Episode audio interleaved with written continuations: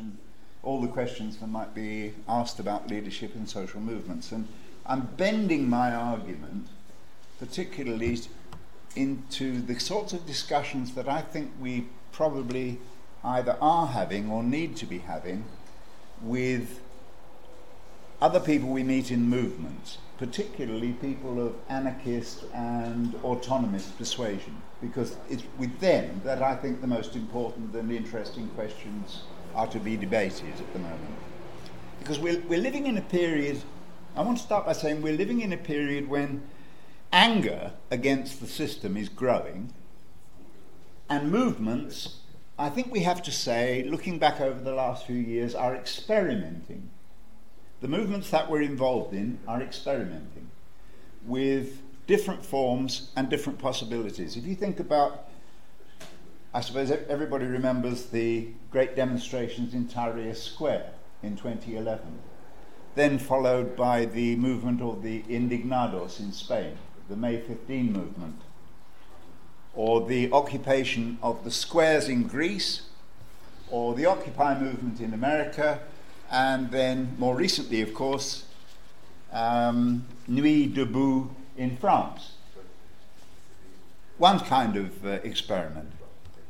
But there's also another kind of experimentation going on amongst people on the left, which is whether to thinking about whether to support new kinds of politicians and new kinds of parties. You think of the experience of Syriza and Podemos, or the enormous rallies that have uh, gathered around the figure of Bernie Sanders in America, or the amazing success of Jeremy Corbyn in his campaign to become the leader of the Labour Party and the huge audiences that have gathered to hear him. 7,000 people came to hear him uh, speak in Manchester, for example, my city, just a few months ago.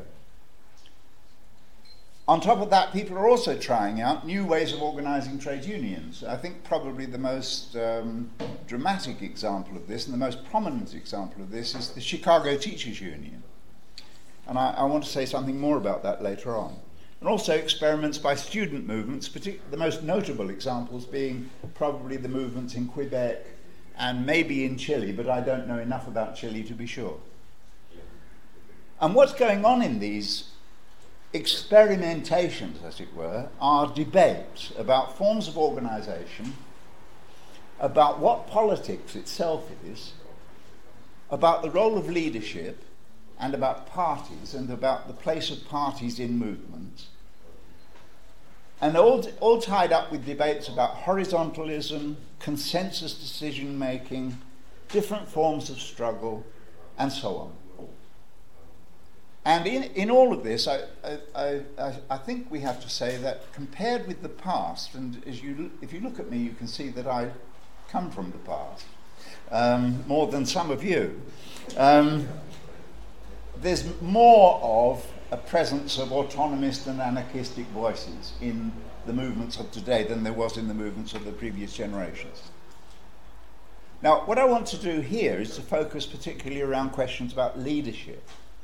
And I want to approach this from a particular standpoint. There are all sorts of different standpoints from which one could discuss leadership. I want to discuss it from the standpoint of revolutionary Marxism. That's to say, the assumption that the most important thing in the world is the transformation of society through ordinary people developing their own power to run society through democratic and cooperative forms of organization. That's, that's my assumption, working assumption.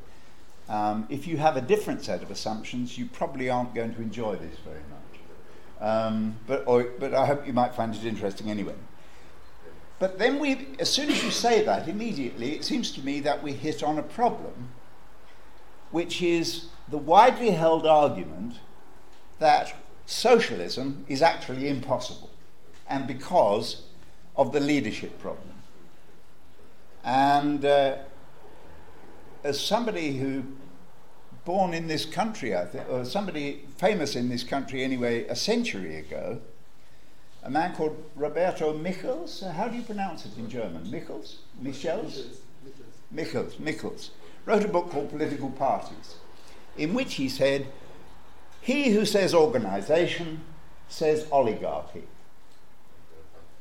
as all organization is needed for the struggle for, to change society, but organization automatically generates conservative and bureaucratic tendencies. Inevitably, he said, organization degenerates and evolves into domination of the few. People might think that they're struggling for democracy, but when the battle is over, they find out maybe they've changed a few leaders, but the, the same pattern of domination from above is reproduced. Socialism is therefore impossible. The whole history has been, the whole of history has been and will be, he says, an endless cycle of, of a depressing cycle of people surging in revolt and then finding out they haven't changed anything fundamental. And not, therefore, socialism is impossible.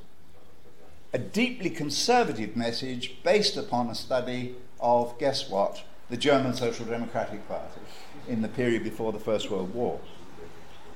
Now, Michel, Michel, Michel's book is, uh, is um, a founding document of what's called elite theory. Not of Marxism, but of elite theory.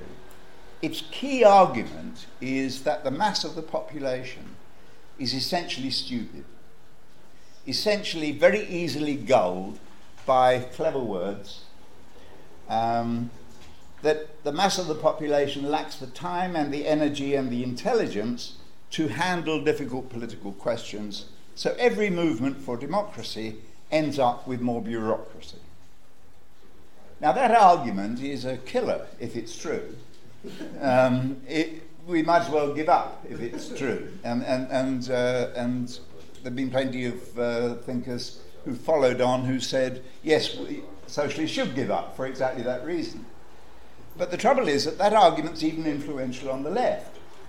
There are lots of people on the left who think actually that Michel's, or Michel's, sorry to pronounce it correctly here, um, was right.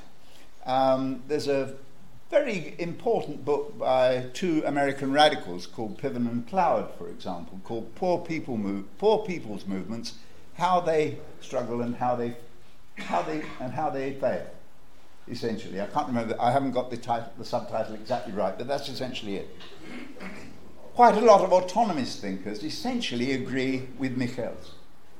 John Holloway, if you read his book, Change the World Without Taking Power, essentially he's, he's also bought this argument. Don't attempt to take power because it will corrupt you. That's essentially the argument. The implication is, for us, if it's true, if it's a correct argument, that the best we can hope for is an endless series of partial revolts from below, which will always end in containment and defeat. Therefore, if you want to change the world, give up. Because you can't. Essentially, if you want to get rid of climate change, if you want to handle the problem of climate change, and the only way to handle the problem of climate change properly is for ordinary people to take power and take it away from the ruling classes, forget it, can't happen. So give up, go home. Those of you who uh, think that that's the case, I suggest you leave now. Okay. So how do we answer this? This is this is this seems to me the question because and it's a very it, it's it isn't that everybody's read Michels and that everybody knows the argument organization leads to oligarchy. But the, the, the idea is there in wide sections of the left that we come into contact with. And we have to have an answer to, to it, it seems to me. And is it and the only answer must be in developing a, a case for and a practice of democratic organizing and democratic leadership. We have to develop, we have to somehow develop a case that organisation is not opposed necessarily to democracy and leadership is not necessarily opposed to democracy. Can there be such a thing as democratic leadership? Uh, what, what, what kind of assumptions could we, would we need for the idea that leadership could be a democratic notion? Now, I don't think it's a solution to say let's do without leadership. let's do without structure, let's do without organisation. There was a BBC report, I remember in 2011, BBC, the, the British radio and TV, when they, were, they, they, they did a report on what was happening in Spain at the time of the Indignados protest, and they said, this is a movement without leaders and without structure. And to which I wanted to reply, you lazy, ignorant swine, you didn't bother to find out. because to imagine that all those people gathered in the squares in Madrid and Barcelona and other cities without anybody suggesting it to them, without anybody issuing a call for this to happen, is lunacy. Of course, somebody issued a call. Of course, somebody suggested that it should happen. Of course, somebody suggested the form that of, of these protests should be. They were the leaders. Now, they didn't call themselves the leaders. In fact, they went around saying, We don't want leaders, we, we don't believe in leadership. But they actually had led. And uh, basically, there's, a, there's, an American history. In other words, the idea that there's spontaneous development usually means that we don't really know what happened. There's, a, there's an American historian called Lawrence Goodwyn who wrote a brilliant book about solidarity in Poland. And he said about explana- explanations in terms of spontaneity that the historians who talk about spontaneity mean they don't know who caused it. But somebody always did. Somebody always made a proposal to somebody else. Sometimes the argument about spontaneity is a cover, is used as a cover. Um, for example, there's a very good article by an American uh, sociologist called Francesca Polletta. It's called It Was Like a Fever. And it was, it was like a fever is how the people who participated in the student sit ins in the early 1960s described how their movement spread. It was like a fever. In other words, it just happened, it was spontaneous. It was a very useful argument in the context of America in the 1960s to be able to argue that. Why? Because of McCarthyism. Because what it hid was the organizing role of lefties, including members of the Communist Party, who played a very prominent role in, in, in helping to spread the student sit ins. The, le- left, uh, the left and radicals and so on, in a sense, were hidden behind this idea. It just spread like a fever. But it didn't just spread like a fever, it spread because somebody phoned up somebody else and said, We just did this, why don't you do it? It, it, it spread because somebody got in touch with somebody else and said, We're building an organization, do you want to join? That's how it spread. And the, another point about the, the idea of leaderlessness is, of course, as uh, Jo Freeman, of, Uh, an early American feminist of the second wave of feminism, said, it's possible behind the idea of structure, in a, an article called The Myth of Structurelessness, she, talk, she talked about how actually when people talk about structurelessness, it can be a cover for a kind of hidden group that is actually running things and, and, and hiding the fact that they're running things. And leadership is, I want to suggest, is inseparable from the idea of movements for this reason.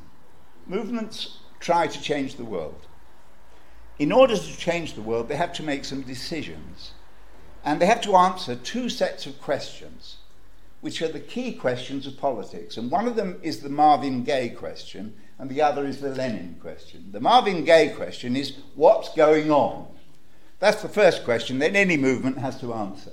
And the second question, of course, is Lenin's what's to be done? Those two questions, in a sense, bring together the strategic problems of all movements in summary form. I'm simplifying somewhat. Um, but think of them as the Marvin Gaye and the Lenin and the, and, and the Vladimir Lenin questions. And both of those questions, you know, what's going on, when you think about it, it's a whole series of sub questions. What is going on? What's happening? And why is it happening? Who are they? And who are we? Why are they behaving in the way that they are? And uh, why, why are they acting like that? How strong are they? Have they got any weak points? All of these questions are questions about what's going on. What are our strong and weak points? How can we explain the situation? All of those questions about how, you know what's going on in, are questions which are about trying to understand the situation in which we find ourselves struggling or thinking about whether it's possible to struggle. And then the second set of questions, of course, about what is to be done. They include questions about can we act? How can, should we act? How could we act? Who might join us if we act? How could we get them to join us if we act? How should we organize ourselves? How does what we do now affect what we might want to do in the future? What we might be able to, to do later? All those sorts of questions. There's massive questions there. And everybody involved in the movement is trying to, has to somehow answer at least some of those because they, they throw themselves up automatically. Is it, poss- is it worth going on this demonstration? Well, you have to, you, you're engaged in a, okay, what's going on? What's the situation? And secondly, will it make a difference if I go? Will it make a difference if I phone up my friends and ask them to go? Will it make a, a, a, difference if I try and move a resolution in my union branch that the union should support this? And so on and so on and so on. All of these, there what's going on and what is to be done questions pose themselves all the time. Now, anybody who tries to answer any of those questions and communicate their conclusions to anybody else is leading. Because what they're doing, they're making a proposal to somebody else. They're making a suggestion to somebody else. And that, I think, is what leading is. And it's part of forming a movement. It's essential to any kind of movement that we're involved in. Let's take the struggle against uh, racism in, in Germany as an, an example, but it can be anyone. You can't be involved in that movement against racism in Germany without talking to other people who are involved in it and suggesting to them what you think and listening to what they think, of course. But the, it's a, essential to the democracy of an organization that people try to lead each other. That they engage in conversation with each other, and the conversations are people trying to persuade each other of things, as well as simply agreeing with each other. Of course, the point about leadership is that it is uh, a relationship. I propose to you that this is how we should think about leadership you will shortly have the opportunity to tell me I'm nuts um, and that I've got it all wrong and the rest of it. That's part of the democracy of, of a movement. But there's always some sort of leadership going on inside movements. Uh, and in fact, leadership is inherent in the very idea of a movement. You can't have democracy without people trying to persuade each other of things, arguing about things. That's that's called attempting to lead. However, then you have to say something else. Because if you talk about leadership, you also have to talk about, I, I don't, the other aspects of the relationship that are involved in leadership, which are those who are led. Um, I don't know what, quite what we call them. Those who listen to what people are saying, those who agree but also those who disagree, those who participate because they heard an argument that persuaded them, those who support something. They're quite, they're, of course, as important, it's sometimes more important, in some senses, more important than those who make the proposals. And I found it useful when I was thinking about this question about leadership to look at theories of language. Um, and in particular, I found there's a couple of old Russians um, who are extremely valuable in this respect. One of them was a man called Voloshinov, who wrote a book called Marxism and the Theory of Language and the Philosophy of Language. The other is a, a co thinker of his, um, who wasn't himself actually a Marxist, probably, uh, called Mikhail Bakhtin. who wrote a whole series of books and articles. Oh, right, okay. And what they suggest is if you think about what is going on in a conversation, you think about listening to somebody speak, looking at somebody speaking, you have to think of this immediately. Somebody is, people are always speaking to somebody else, whether they're speaking like I'm speaking to you, or they're sending emails to their friends, or however they're communicating with them. But this is a relationship. The, the other end of the relationship is somebody else who isn't simply passively sitting there receiving, they're sitting there actively listening, judging, assi- assimilating part of what's being said, forming a response to it, thinking about whether it's correct, thinking about whether they agree with it or not, thinking whether they're going to say bollocks to you, um, thinking about whether to di- agree or disagree or modify the suggestion or whatever. In other words, see, Michels' whole assumption was that politics is about a small number of clever people leading a mass of stupid sheep.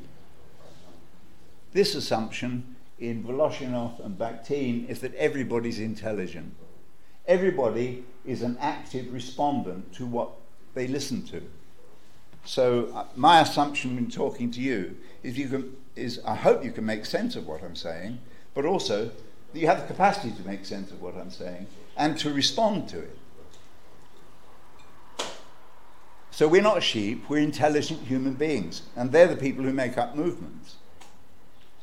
There's some important work by one of your comrades, actually, by Vin Vindige, which uh, you should get him to talk to you about sometime, um, about how we should not only look at leaders, but also the, the way in which people who are not leaders, or, or, some, or a lot of the time not leaders, actively participate in movements, the different ways in which people participate.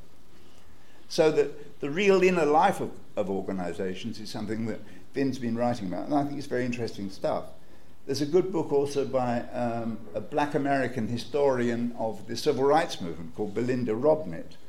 Um, called How Long, How Long, which is uh, about the women leaders. And everybody always talks about the leadership of the civil rights movement, you know, people like Martin Luther King, for example. Everybody knows about Martin Luther King. Nobody knows about the women leaders. There were hundreds of them. And Belinda Robnett talks about their work, how they were often the people who really organized the civil rights movement on the, at, the, at the ground level. They were what she calls bridge leaders, who connected the national male, uh, often the pastors of the, of the Baptist church and so on, those sorts of people, connected them with the rank and file and often contested the leadership of King and others and taught King lessons and so on. So the movement as a whole, if you look at the civil rights movement as a whole, it certainly wasn't leaderless. Actually, it was leaderful, in, as an expression that's been developed recently to describe the wonderful Black Lives Matter, for example, movement in, uh, in, in, in the United States that is leaderful.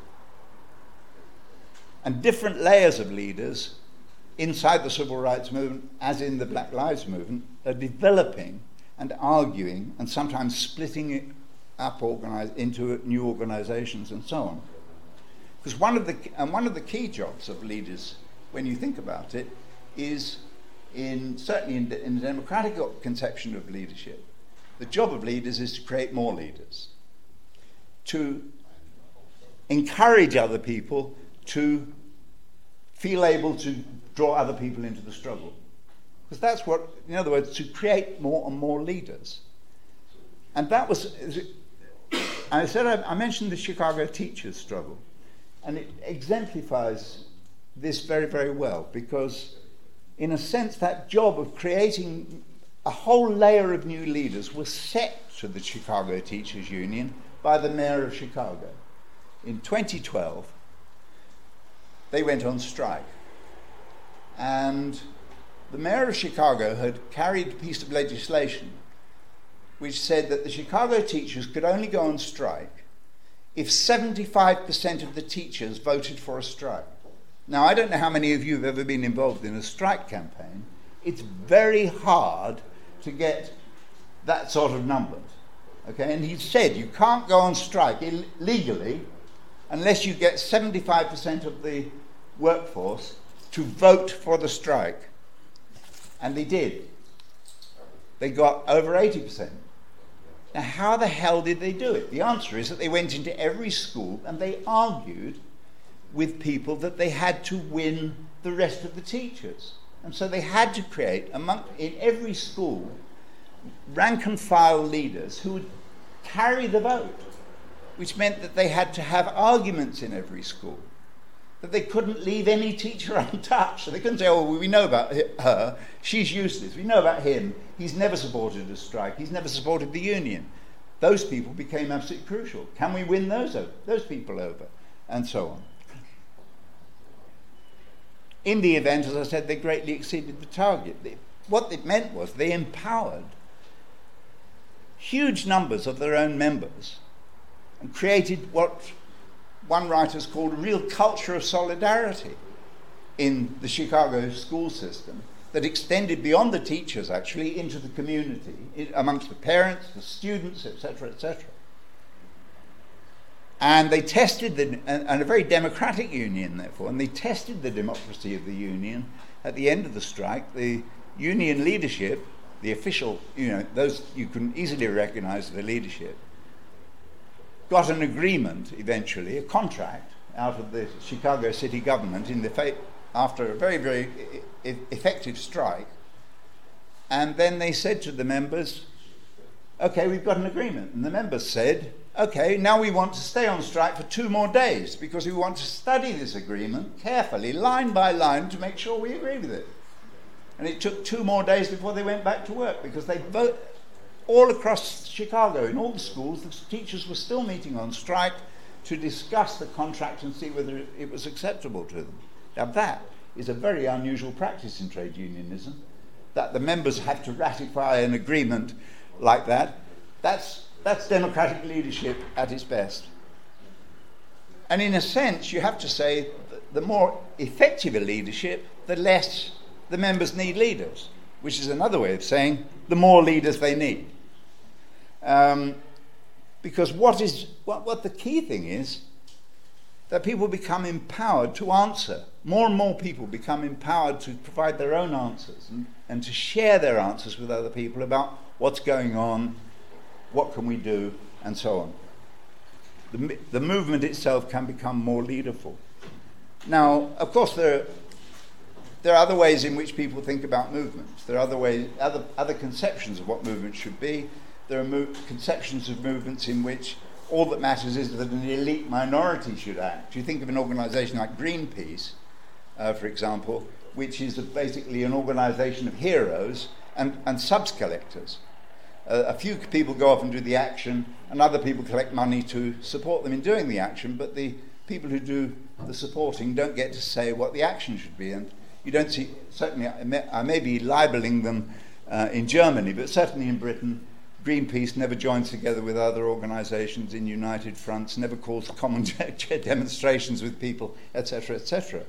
There's bureaucratic conceptions of what movements should be, in which the lead a few leaders should decide, and the rest, the, the rest of us would just be called out once in a while to go on a demonstration and otherwise uh, not do anything. It, the reason, and last, last issue, and then I'll shut up. It matters a lot what sorts of numbers of people are arguing what at any one time. And we have a tragic example from the history of this city, Berlin. In the early 1930s, when the Nazis were on the rise, the Communist Party, under the influence of Stalin, said that the Social Democrats couldn't be joined up, couldn't be allied with in a united front because they were social fascists. They were almost as bad as the fascists.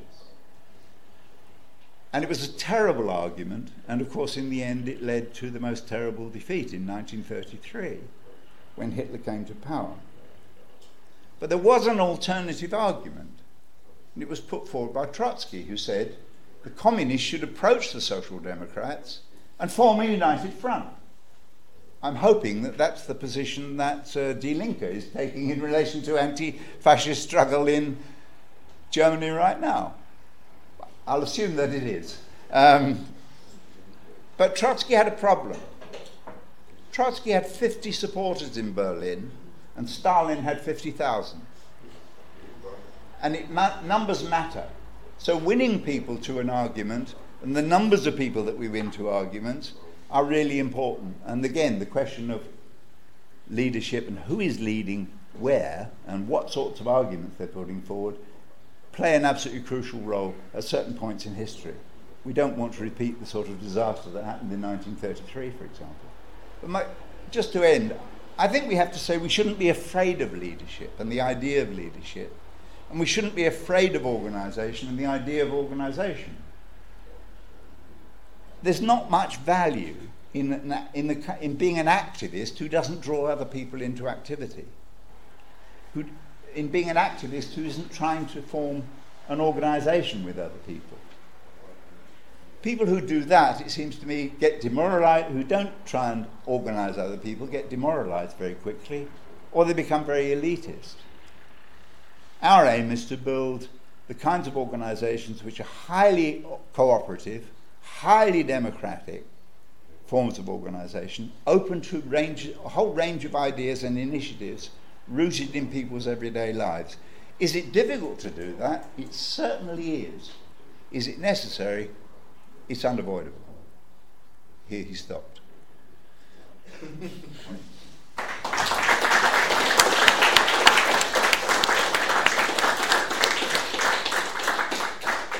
Thank you, Colin. Ähm, wir machen jetzt eine Murmelrunde. Das heißt, ihr habt zwei Minuten Zeit, euch kurz mit dem. Ah, dear, I'm looking at my notes. That I was, I, um, my model of leadership is the individual talking, putting forward proposals, and of course there are levels of leadership, um, and that was that was that was one. And, and, I have to, and I just have to say, firstly, that I agree. Um, um, and there is a question which I didn't address. And there are lots, by the way, there are lots of questions I didn't address, and, and which I need, which, which is why I said I want to make a contribution to a discussion and not say I've got all the answers.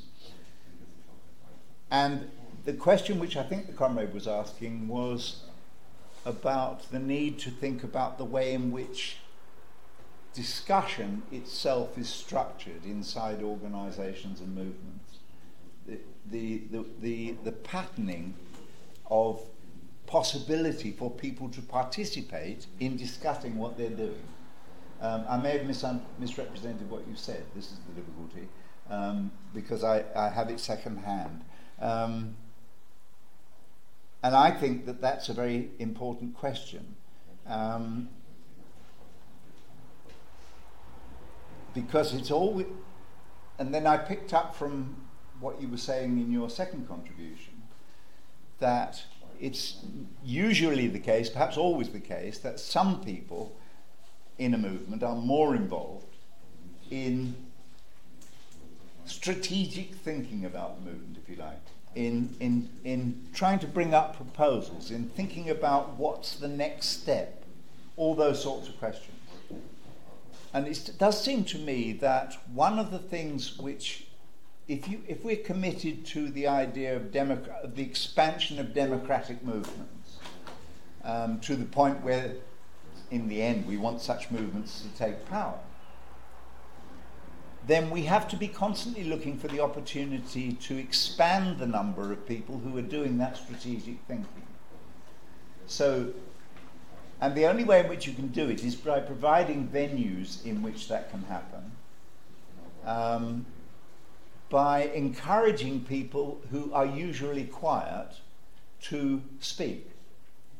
Um, and so, so I mean, I know it's a small criticism, comrades, but I notice all the people who spoke, I think, were men. Um, so, okay, women comrades, um, what did you think about it, for example? Okay.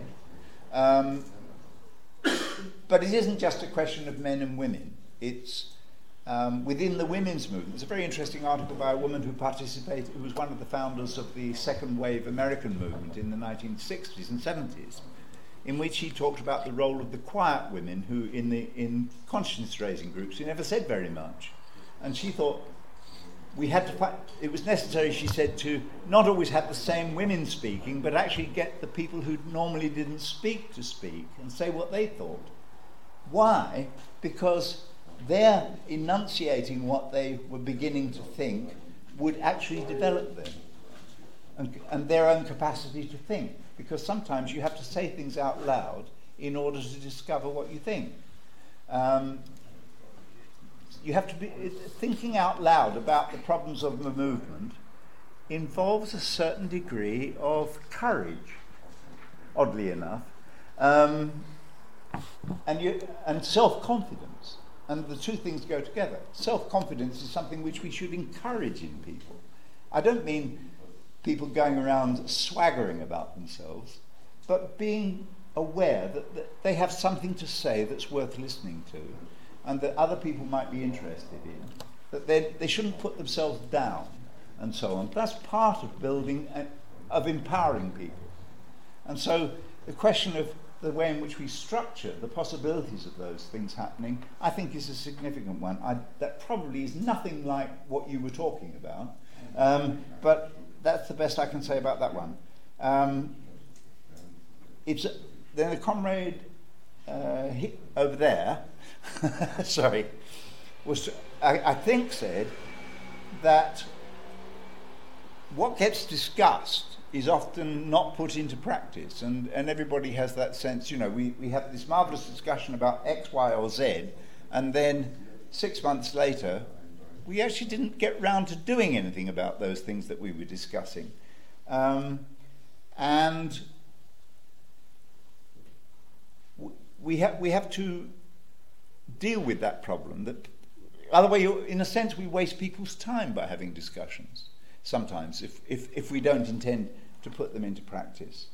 Um, and there's a, a, story from years ago that there's a factory in London where the, in the, this is in the 1950s, so you can see how long ago it is. And I, I, I was told it by somebody who was involved in this.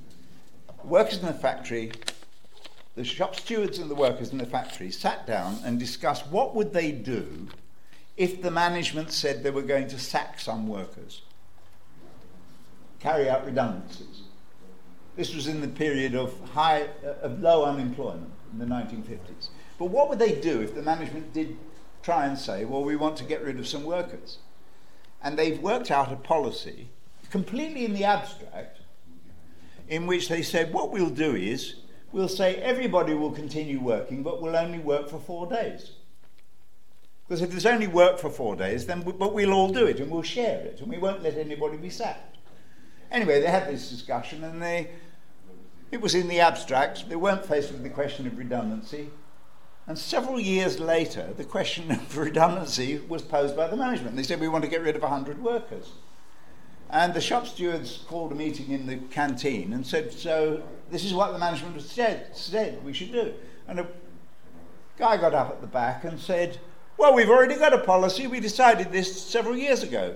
We'll go on a four day week. We'll, run, we'll just, uh, we'll, we'll, and the shop stewards are absolutely amazed. And they'd completely forgotten about it themselves. But it had sunk in, this discussion had been something that he'd really, this worker had been really engaged in. I've got to shut up. Sorry. Please, um, it says please end. Oh, sorry. because you were talking for seven minutes. Comrade Back, I think that the question which you raise is, is, is an important one because, it, and, and it's, a, it's, a, it's, almost a, it's almost like a class question. Some people have got more time um, to participate in discussions. There are certain conceptions of democracy in movements which assume endless discussion. Um, and I think this was one of the things that weakened the Occupy movement, for example. Um, that in the end, the, the, the, the, decisions were made by those who had the, the, the, the fattest bottoms who could bear sitting there the longest, um, or who hadn't got to go home and cook a meal, or look after a child, or go to work, or all those other things that people had to do. Um, so there's that problem about the availability of, of, of people for discussions in movements. And I'm not sure that it's answered by referring to the internet. Because actually, the same problem arises about how, how much time have you got to spend sitting at your computer, uh, reading uh, endless documents, discussing the strategic problems of the movement. The answer is that it varies again. And so I'm not sure that the problem of hierarchy of information uh, and the rest of it is, is, is, is easily solved that way. And I'm not sure that I, and I don't have answers to these questions. I think it's, I think it's right that we, we argue about them and think about them because, and it really arises from something that Luigi was saying when he was, t- if, I, if I understood what he was saying correctly, that it seems to me that as, as revolutionary socialists, we are ambitious for the members of, the of a movement, that they should grow and develop. Not only that they should win, but that the process of their winning should be one of their active growth and development, the, of their powers. Their, uh, and, and, and that seems to be something which is one of the ways in which we measure movements. One of the reasons I find the Chicago teachers movement so impressive is that so many teachers ended up so confident about themselves, about themselves and their, and their, and their comrades, as it were, in, in the teachers' union. Um, there's something which we don't often see in, in trade unionism, you know, a membership being activated in that way and growing and developing and becoming strong. And, that, and, and they become individually strong and collectively strong at the same time. And that's something, I think it's a kind of standard that we should, we, we should think about. Um, I don't think you can ever get rid of the fact that some people are going to be thinking more broadly about a movement than other people. And if some people have the resources to do so, some people have the imaginations to do so, some people have the ex- more most important probably the experience to do so. Um, somebody who's never been involved in a strike before will not have as much to contribute to a discussion as somebody who knows quite a lot about other strikes. Um, it may be that some of the things that the person who's been involved in a whole number of other strikes, some of the things they know are terrible, but they're likely to bring them into play in, in, in any discussion. That doesn't mean that the new person hasn't got things to contribute because sometimes they can overcome the weight of, of tradition, in a sense, because they, they haven't got all that weight of, of experience, because experience is, a, to, is sometimes very valuable and sometimes a drag on us. I, I, I know all sorts of things about myself that I wish weren't true. Um, I know a few good things about myself, not very many. Um, one of the, the one of the other things about leadership is that we shouldn't see it as fixed. It's something which can move around inside a movement. Um, you, you, it's not the case that the same person or the same group of people always lead and all, always lead on the same, uh, and, and, that the issues on which people lead are the same. I think that was a point which, which uh, Nora was making, that issue, issues in movements are not all the same, and some people can lead on one question while other people are leading on another. But it, it is the case I think that we should always be aspiring to a situation in which more people in a movement are able to and encouraged to think about the movement as a whole.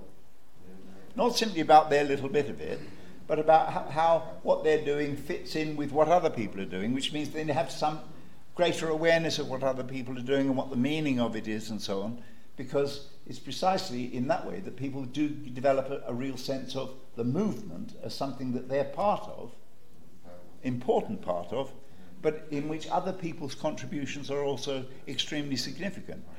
Without that, I don't think there's any possibility in the end of a really democratic kind of, uh, of set of movements, without people really being aware of other people playing, playing their part.